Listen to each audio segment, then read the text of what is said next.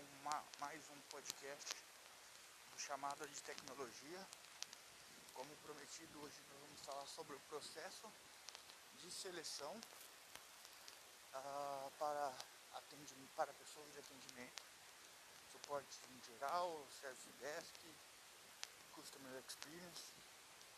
E para isso uh, a gente precisa começar por um conceito anterior, que é a cultura, cultura e estratégia da empresa.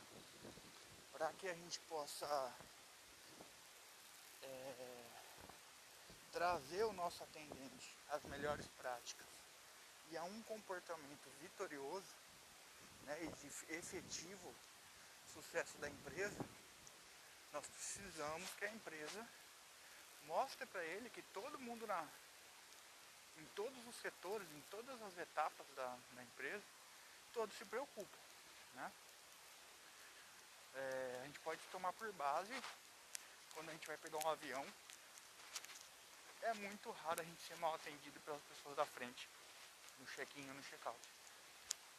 É assim, o pessoal é sempre muito cortês, educado. E a gente sabe que o problema está na, na porta para dentro. Né? Não é uma questão de é, do, daquele atendimento. Ele te atende super bem, mas o processo falha. Então é importante que todos os níveis da organização tenham como meta esse bom atendimento e que a gente possa dar, fazer uma, um processo integrado de atendimento ao cliente. E então, sem cultura organizacional centrada em cliente, não adianta contratar o melhor atendente do mundo. Tá? Outra coisa importante, quando a gente vai contratar atendimento, a gente não está olhando de forma alguma ou de uma forma muito reduzida, nós estamos olhando para a parte técnica. Óbvio, se ele está fazendo um atendimento de suporte estritamente técnico, nós vamos precisar dar uma olhada, porque isso faz diferença. Mas o nosso grande diferencial em todo esse processo, sem dúvida nenhuma, são os valores e o comportamento dessa pessoa. Então, temos que ter ciência e o olhar focado, né, o olhar direcionado para a parte comportamental do nosso candidato. Algumas formas de você ver isso uh, são as dinâmicas, né? É por isso que as empresas quando estão contratando, geralmente eles optam por, por fazer dinâmico. Mas se a gente pegar o, esse momento de, de pandemia e a dificuldade do relacionamento presencial né, e pessoal, é, muitos acabam ficando no bate-papo e na apresentação digital. Então essa análise pode ser prejudicada um pouco. Existem dinâmicas para a gente fazer digitalmente? Sim. Se possível e se a criatividade ou a empresa que você contratou permitir, toca o barco, é uma forma bem importante. Né? Então aquelas, aquelas pessoas que venceram algum desafio pessoal, uma dificuldade financeira, que vieram de baixo tiveram que lutar, né, que tem uma história de garra, são excelentes indicadores de que é, essa pessoa vai te atender do ponto de vista da, é, de comportamento. Né? Não é uma garantia? Não, não é uma garantia. As pessoas ao longo da vida elas mudam, né? E aquilo que era bom pode ter sido prejudicado. Né? Então ela pode ter ficado tão exausto, até traumatizado por ter passado por certas experiências que esgotou aquela garra inicial que ela tinha e pode prejudicar ela no atualmente. Né? Então aquelas visualizações de postura ao sentar, ao se expressar, né, perguntas do sobre o, o que ela conquistou né, no, nos últimos empregos que ela teve, o que de melhor ela fez, o que de pior ela fez. É, é, é bem interessante, né? Eu particularmente quando eu estou fazendo entrevista eu odeio aquela pergunta qual o seu maior defeito. É uma é muito complicado porque deixa o, o candidato numa saia justa. É muito difícil para ele é, ter que abrir de uma forma que vai perder. Todos nós temos defeitos, né? E se a gente falar amplamente sobre isso, até conto um caso que quando eu perguntei por, quando eu era mais novo, acabei fazendo essa pergunta com um candidato e ele abertamente ele falou, eu sou bipolar. Meu maior defeito é que eu sou bipolar. Tem dias que eu estou bem, tem dias que eu estou mal. Mas acredite que não foi isso que eliminou ele do, do da nossa vaga. O grande problema foi que eu perguntei o que ele, como é que ele se via daqui três anos e ele falou que se via no exterior, trabalhando nos Estados Unidos, ganhando em dólar. Então para nós não compensou a gente fazer todo o investimento de treinamento para ter um período tão curto com aquele colaborador. Mas assim, são perguntas que acabam é, cruzando algumas informações importantes. Essa de futuro acho bem interessante, até para alinhar a expectativa e a gente conseguir saber é, o que ele espera da gente a longo prazo. Né? Muitas vezes a gente sonha com, com um casamento e ele quer uma ficada, né? Ele não quer, ele está precisando fazer um caixa para fazer uma viagem para Irlanda, ele está trabalhando naquilo simplesmente porque ele precisa do dinheiro, ele não gosta. Então é muito importante essa definição do que os colaboradores vão ter ao entrar na sua empresa e, e qual que é a história de, de amor que a gente pode trilhar. Né? Ah, então, assim, quando a gente olhar atendimento, a gente precisa sentir muito essa pegada da empatia, do respeito ao ser humano, da forma como a pessoa fala. Obviamente que a gente vai ensinar ele nos, no começo do trabalho, né, a não usar ah, um minutinho, por favor. A gente consegue passar scripts de atendimento para que ele possa evoluir. É, mas a parte de empatia mesmo, de garra, de buscar resolução de problemas, isso dificilmente você vai conseguir ensinar. Você pode instruir, a pessoa vai evoluir, mas não é uma caminhada, é uma jornada longa. Então nós precisamos realmente olhar muito bem isso no atendimento, porque a gente seguindo o nosso instinto, nós temos grandes é, indicações de qual pessoa é indicada para nossa vaga de, de atendimento. Então, ah, a pessoa precisa ter grande atendimento, grande experiência. Não acredito, tá? A experiência ajuda, porque te dá maturidade e tranquilidade na hora que o cara tá te xingando, te ofendendo e você que é de atendimento, isso vai acontecer com você em algum momento, faz parte. O destemperamento, né, a, a, as falhas emocionais elas acontecem e a maioria do, dos seres humanos não olham para isso. Então a gente precisa ter a ciência que a pessoa vai errar, né? Aquela história de quem fere já foi ferido. E a gente tem que ter uma postura adequada né, de resolução desse tipo de conflito. E para isso a gente precisa ter uma qualidade mental, né, uma qualidade é, de gestão das emoções para que nos permitam tomar a melhor decisão. Então, a hora que você estiver fazendo uma seleção, é muito importante é, que, o, que quem estiver fazendo a seleção olhe para os aspectos emocionais. Tá? E não, e não é aquela, aquele pensamento de antigamente, de que se você fizer a, entrevista e o cara estiver indo em um psiquiatra, ele é louco, eu não posso contratar. Tá? Eu já tive um contato com pessoas de RH e não quiseram dar oportunidade para uma pessoa porque ela tomava remédios para ansiedade. Tá? A pessoa que busca ajuda, que está sendo controlada via medicação, muitas vezes é mais confiável do que uma pessoa que fecha os olhos para as próprias necessidades, que não se conhece, que não reconhece as próprias limitações e seus problemas e vai armazenando isso, com a chance da gente somatizar e trazer vários problemas posteriores. Então ela não, não toma remédio para ansiedade, mas ela desenvolve uma gastrite nervosa que vai tirar vários dias de serviço dela, porque ela tem que tratar uma coisa que ela podia ter resolvido com um tratamento psicológico.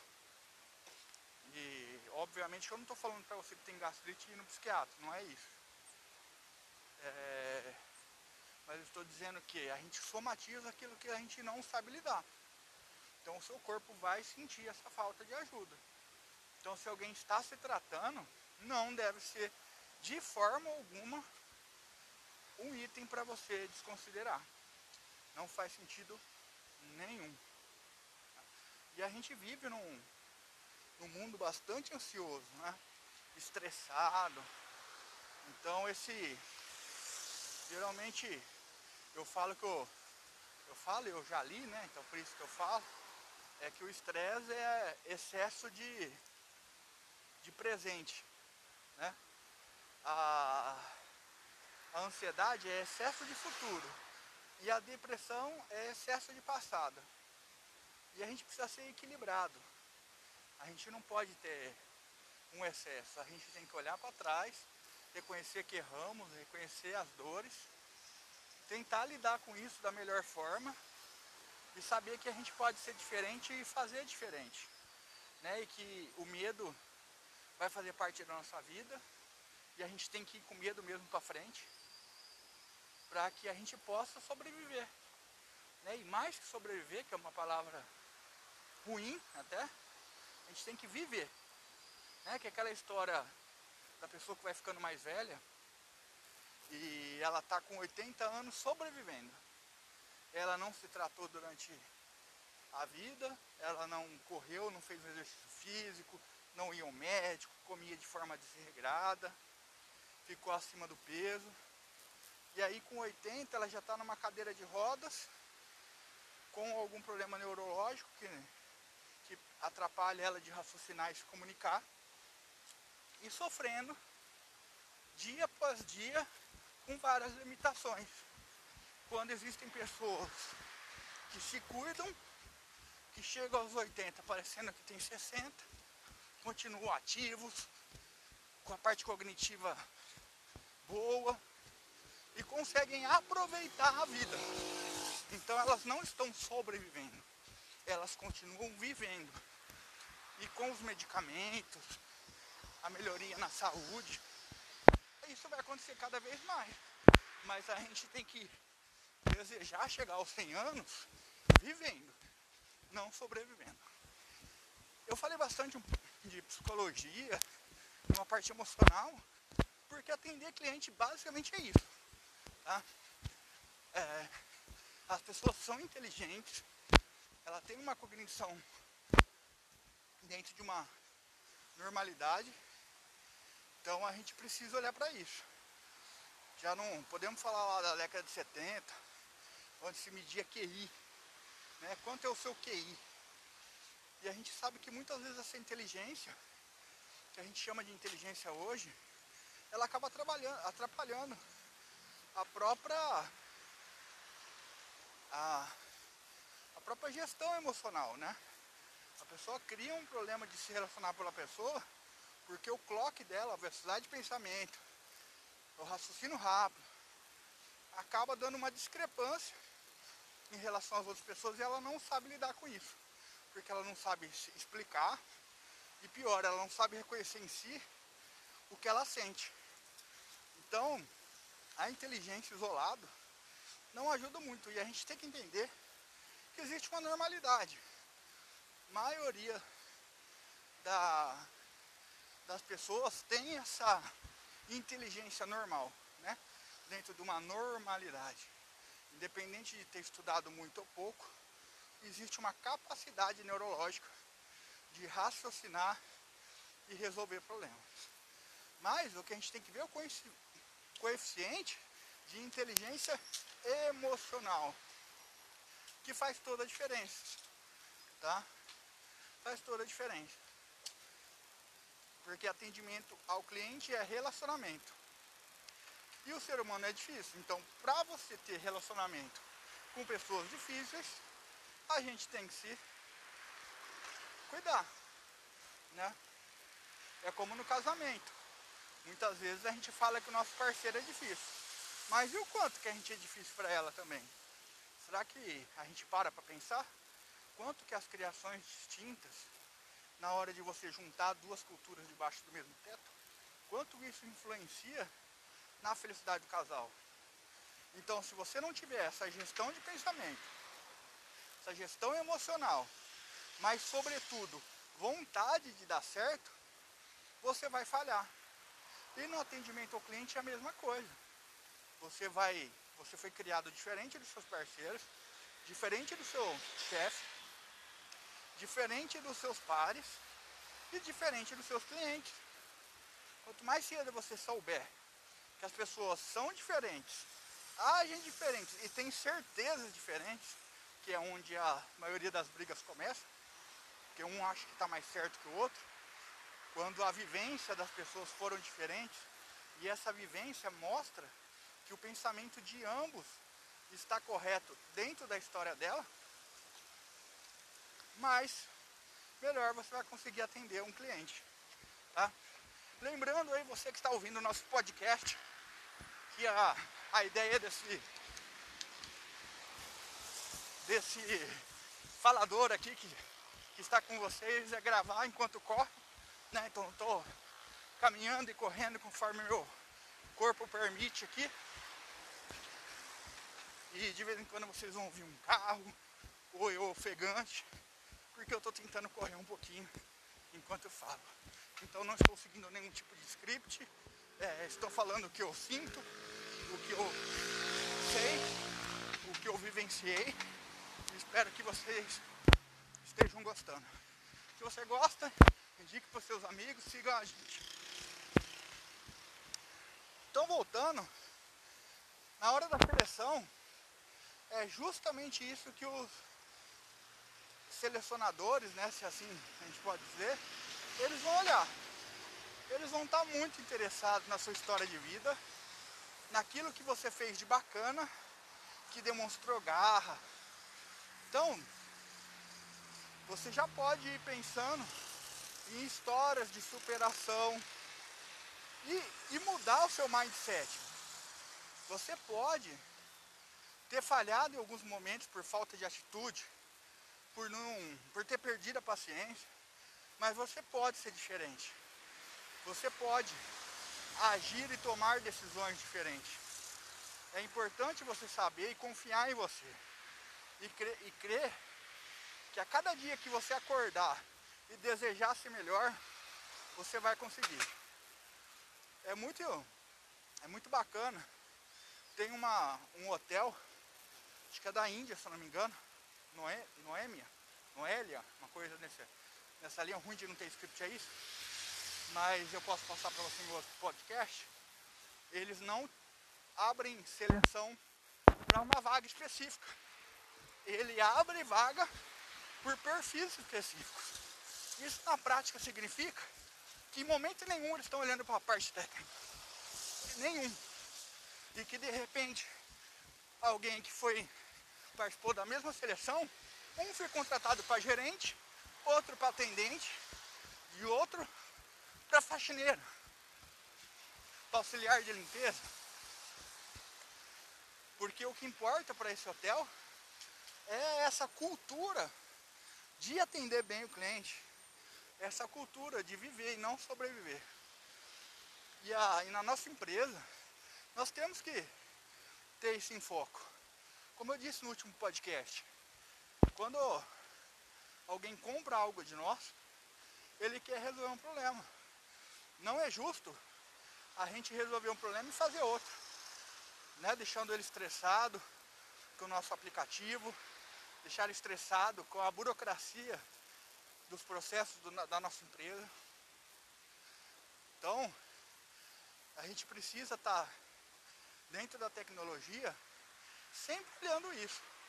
A nossa responsabilidade com o estado mental do nosso cliente. O quanto que a gente está atrapalhando ele no dia a dia. Quando a gente fala, ah, mas é só um botão para ele clicar no dia. Meu amigo, dono de empresa, tem milhares de coisas para pensar. E o seu sisteminha aí, que você tanto se orgulha, ele é um pedaço apenas. Então, se você não tiver esse bom senso de entender o desejo do seu cliente, as necessidades e ter essa empatia de saber que ele que você dentro do da vida dele é só um pedaço, esse respeito é muito importante. Então a gente precisa sentir isso de alguma forma dentro das, das entrevistas de emprego, olhar bastante essa, esse conhecimento. E aí, vocês podem estar perguntando, mas Luiz, será que a parte escolar, né, a escolaridade não importa? Aí eu tenho duas dicas, né? Tem aquele que a vida não deu muitas possibilidades e ele não conseguiu se virar por N coisas, não está aqui a gente para julgar, não é isso que você vai julgar. Mas tem muita gente que teve, nasceu com muita dificuldade e conseguiu se virar. Tá? Eu não nasci com dificuldade, eu nasci em berço de ouro, muito bem. Mas no segundo ano de faculdade eu passei por um momento muito difícil. Não entrava um real em casa. Meu pai teve um infarto, foi mandado embora porque era autônomo e nós não tínhamos nada para pagar a minha escola particular, nada. E a partir daí começou um momento bastante difícil. Né, para vocês terem noção, eu não tinha dinheiro para pegar um ônibus, tá? Na época acho que era um e pouquinho, né? Na época que o real era forte. E não tinha dinheiro, eu tinha que escolher. Então eu pegava geralmente o ônibus de manhã para não chegar suado na faculdade, mas à noite voltava andando. Aquela mochila de engenharia com um monte de livro pesado, atravessava a favela, eram 14 quilômetros. Isso só me fez ficar mais forte. Confesso que muitas vezes eu cheguei em casa e chorei, mas me fazia muito bem, porque era um momento doloroso, tinha dia que eu estava realmente cansado, e mesmo assim eu venci. E é assim que eu sigo a minha vida, sabendo que as dificuldades são passageiras e se eu continuar em frente eu vou vencer novamente. E é isso que eu falo para vocês. Sinto nas pessoas as garras, não importa de onde ela veio, tá? Agora, uma pessoa que tem cinco pós-graduações, vou dar meu caso, tenho cinco pós-graduações. Isso indica, com certeza, que eu sou o melhor profissional do mundo? Não, não indica. Com certeza não indica. Mas é o seguinte, quem já fez pós-graduação sabe que não é trivial. Você tem atividades, você tem um trabalho de de conclusão do curso. Você tem as tarefas. Você concilia isso com a sua família, com a sua vida.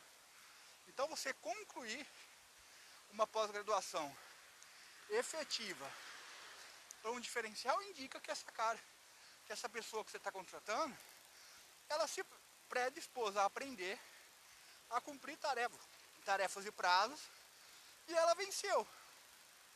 E se ela fez isso diversas vezes, tudo indica que ela tem capacidade de continuar e que as tarefas que envolvem prazo e responsabilidade, ela tem tudo a seguir na sua empresa. Então, como que eu posso é, ignorar a escolaridade de alguém? Certo?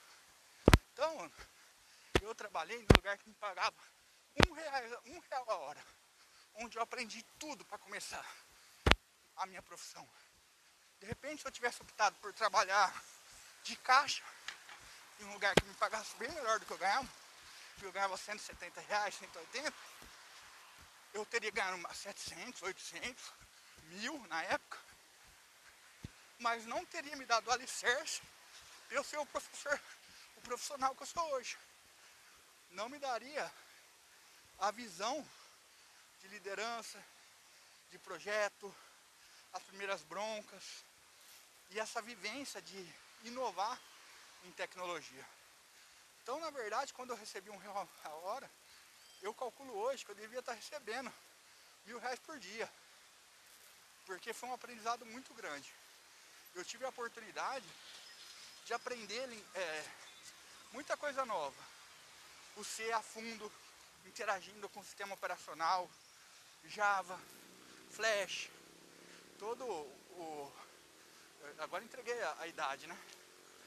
Todo aquele conjunto MX, Dreamweaver, Flash. Então era é, JS, fazia Ajax na mão, né? Não tinha essa ampla gama de frameworks e classes que a gente tem hoje. Então isso trouxe todo um aprendizado importantíssimo. E é justamente esses detalhes de história, de conceito, de formação do pensamento, que quem estiver te contratando tem que olhar. Ele tem que analisar essa garra de vencer objetivos e entender os porquês. Então, ah, o cara ficou de seis em seis meses mudando de emprego. Tentou duas pós-graduações e não terminou nenhuma. Ah, casou, separou em oito meses. Nada isso sozinho indica muita coisa. Você tem direito a abandonar todas elas sem dúvida nenhuma. Agora, todas elas juntas, será que não está indicando que essa pessoa está um pouco desequilibrada na sua vida? Será que ela está sabendo equacionar tudo que envolve a vida dela de forma a priorizar as coisas que ela começa e, ter, e tem que terminar? Todas as análises que a gente pode fazer. Lembrando que são análises de sentimento, de instinto. Não é para você julgar a pessoa de forma alguma. Você não é Deus. Você não tem esse direito. Você tem a função de escolher alguém que você julga que a sua empresa vai casar com ela, né, vai dar uma relação legal. Tem gente muito boa, que é super processo, super certinho, e você sabe que a sua empresa é uma, é uma zona tão grande, essa pessoa não vai conseguir ficar. Então, a gente tem também que ter essa percepção de que caras muito bons, a gente vai ter que abrir mão, porque ele ia desistir em curto prazo, porque a quebra para ele de, de jeito de ser, jeito de trabalhar e os valores que ele tem não se encaixam com a sua empresa. Tá? Então, precisamos ter isso muito claro, que é uma via de mão dupla e que tem que dar match para os dois. Né? A gente tem que ter essa ideia de que as coisas devem funcionar para ambos os lados. Ainda, é, esses valores devem ser vistos é, com base no que o seu cliente precisa. Imagine o seguinte, eu, Luiz, trabalhava num restaurante. Uma coisa muito importante para o restaurante é a limpeza. Né? Então quando alguém chega para comer, eu falo, a gente higieniza as mesas sempre que um cliente sai, as nossas louças são super bem lavadas, com produtos desinfetantes. Você, obviamente, essa pessoa olha para o seu restaurante, vê tudo branquinho, tudo higienizado e tem uma tranquilidade para comer. Agora, é, eu levo minha filha no hospital ela teve um desmaio e eu estou com urgência. Se eu chegar no hospital e alguém me falar, olha, isso aqui é muito limpinho, meu amigo, não é isso que eu preciso naquele momento. Eu preciso para ontem que você coloque minha filha numa maca e preste atendimento médico. Depois eu analiso a limpeza. Então perceba como a mesma fala tem visões diferentes para o cliente. Porque minha urgência é diferente. Então, às vezes eu estou com um problema no formulário, não adianta, a hora que você está me atendendo, falar que você tem uma super segurança aí dentro. Não é isso que eu quero ouvir. Aquele momento é de você resolver a minha dor, resolver o meu problema. E é só isso que eu quero que você faça. Então é muito importante essa empatia de entender o que, que o cliente precisa. Certo? Então, ah, é, isso é pré-requisito para quem estiver selecionando o candidato enxergar essas minúcias da pessoa conseguir virar chave. E não ser ficcionado. Né? Quando você entra no você pode até falar como era antigo. Para dar um exemplo. Mas não adianta você querer transformar uma na outra. Você tem que fazer com que a empresa que você está a realidade dela, né, que faz sentido no novo negócio. Então nada é igual. Tudo tem uma, uma tratativa de pessoas dinâmicas, pessoas possíveis que tem essa capacidade de se auto-inventar, de reaprender. Isso é importante para o atendimento, mas é importante para o